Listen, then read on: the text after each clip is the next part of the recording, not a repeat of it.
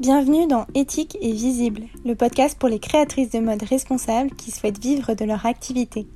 Je suis Charis, entrepreneuse passionnée par la mode, consultante Instagram et fondatrice de la Sustainable Academy, le programme en ligne qui aide les créatrices de mode engagées à se développer.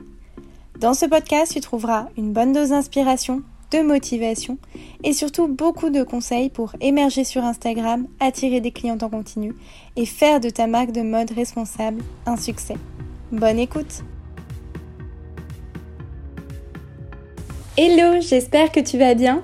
Aujourd'hui j'aborde un sujet qui me tient à cœur et surtout une de mes convictions les plus profondes qui est que l'éco-responsabilité ne suffit pas à une marque pour attirer des clients, pour se démarquer et pour vendre.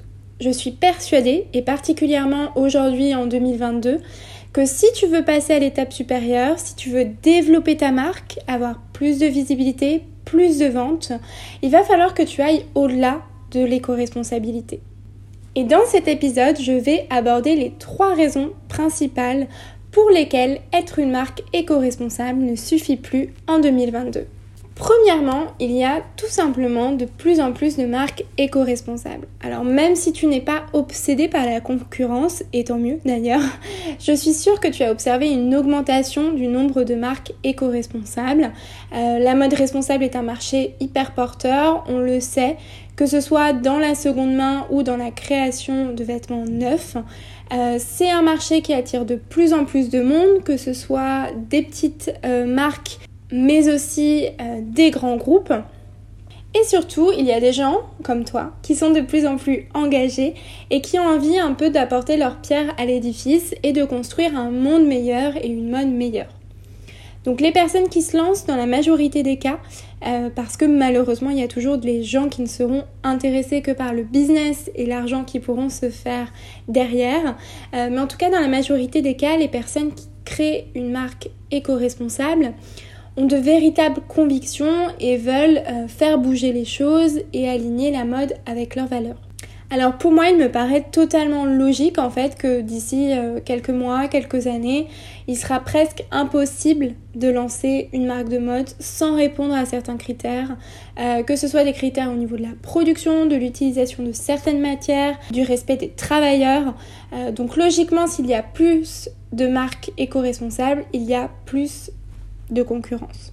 Et donc, euh, le nombre de marques de mode éco-responsables sur le marché ne va pas cesser d'augmenter, bien au contraire. Euh, et donc, logiquement, pour revenir à, mon point qui est que l'éco-responsabilité ne suffit plus pour une marque en 2022, s'il y a plus de marques de mode éco-responsables, il y a plus de concurrence.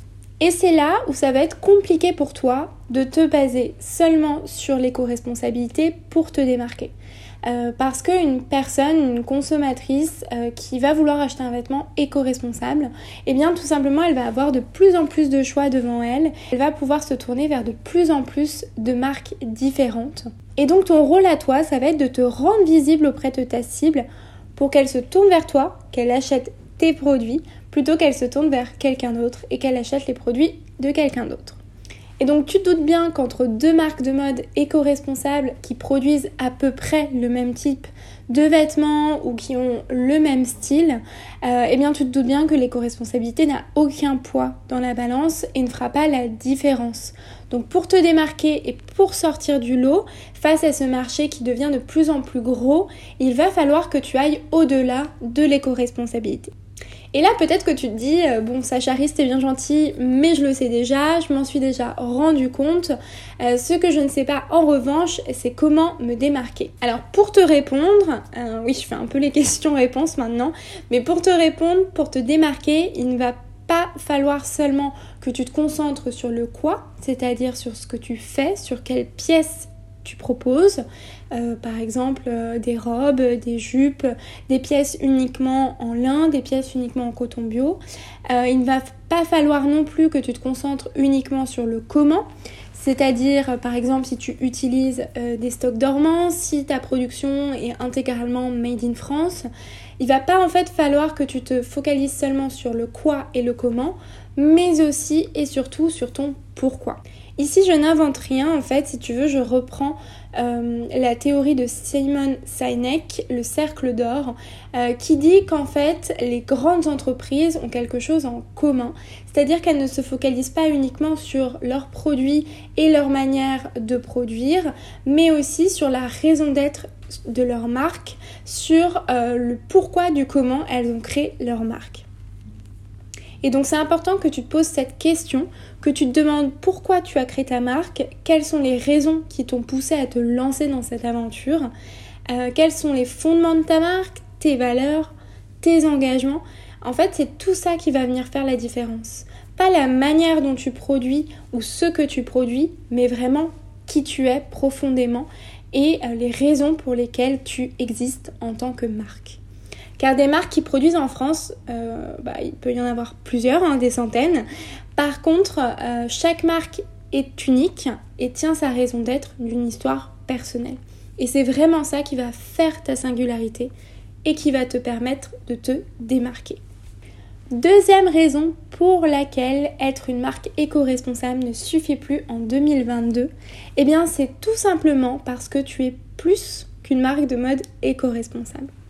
Ça rejoint bien entendu le point 1, c'est-à-dire qu'en fait, euh, ton éco-responsabilité ne te définit pas, euh, et bien heureusement, parce que ce serait triste quand même si ta marque se résumait à ça. Euh, mais il va y avoir vraiment plein de choses qui vont fonder et composer ta marque. Ça peut être le style de tes vêtements, tes sources d'inspiration, ta mission, ton concept, ta tonalité, ta cible, et j'en passe. donc vraiment restreindre ta marque à l'éco-responsabilité, te définir juste comme une marque éco-responsable, c'est passer à côté de tout ce qui fait la richesse de ta marque. Je vois encore trop de marques, malheureusement, qui se décrivent uniquement par leur éco-responsabilité. Euh, par exemple, euh, et ça c'est vraiment quelque chose de concret que je vois tous les jours, euh, dans les biographies Instagram de certaines marques, on peut lire mode éco-responsable, pièces en telle matière, produite à tel endroit, et c'est tout. Donc si aujourd'hui tu as une biographie comme ça, je me permets de taper un tout petit peu sur les doigts et de te dire qu'il y a autre chose que ça à mettre en avant. Tu peux très bien mettre ça dans ta bio, expliquer ton quoi et ton comment finalement, mais il faut que tu ajoutes autre chose, quelque chose qui te rend unique et qui montre à ton audience, à ta cible, que tu vas lui apporter quelque chose de plus que les centaines d'autres marques éco-responsables. Et crois-moi d'ailleurs, c'est plus parlant en fait pour un potentiel client de lire des vêtements confortables et féminins à la fois que des vêtements en coton bio certifié Ecotex. Euh, dans la première proposition, tu annonces la couleur et tu dévoiles ton concept. Donc confectionner des vêtements dans lesquels on se sent bien, dans lesquels on peut se mouvoir comme on le souhaite, euh, sans pour autant euh, bah, ressembler à rien, un sac à patates. Et à l'inverse, dans la deuxième proposition, donc des vêtements en coton bio certifié Ecotex. Euh, tu vas te concentrer uniquement sur ce qui fait ton éco-responsabilité, sur l'utilisation d'une certaine matière. Et en fait, concrètement, ça fait moins rêver en tant que consommatrice et ça ne te permet pas de faire la différence avec la marque d'à côté. Donc si tu veux, il y a vraiment un gros travail de réflexion à enclencher sur ce qui te définit en tant que marque au-delà de ton éco-responsabilité. Dis-toi en fait que ton éco-responsabilité, c'est une caractéristique, un élément de ta marque, mais ça n'en est pas le centre.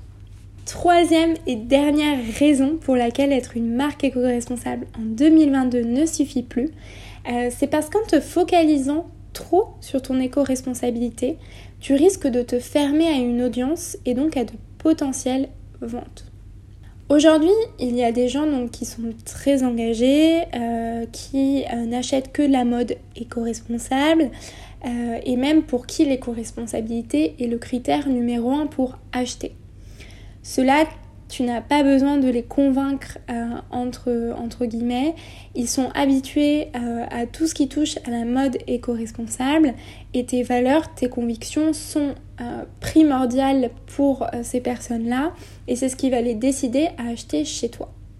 Mais il va y avoir aussi, à l'inverse, des personnes qui ne sont pas du tout engagées dans la mode responsable.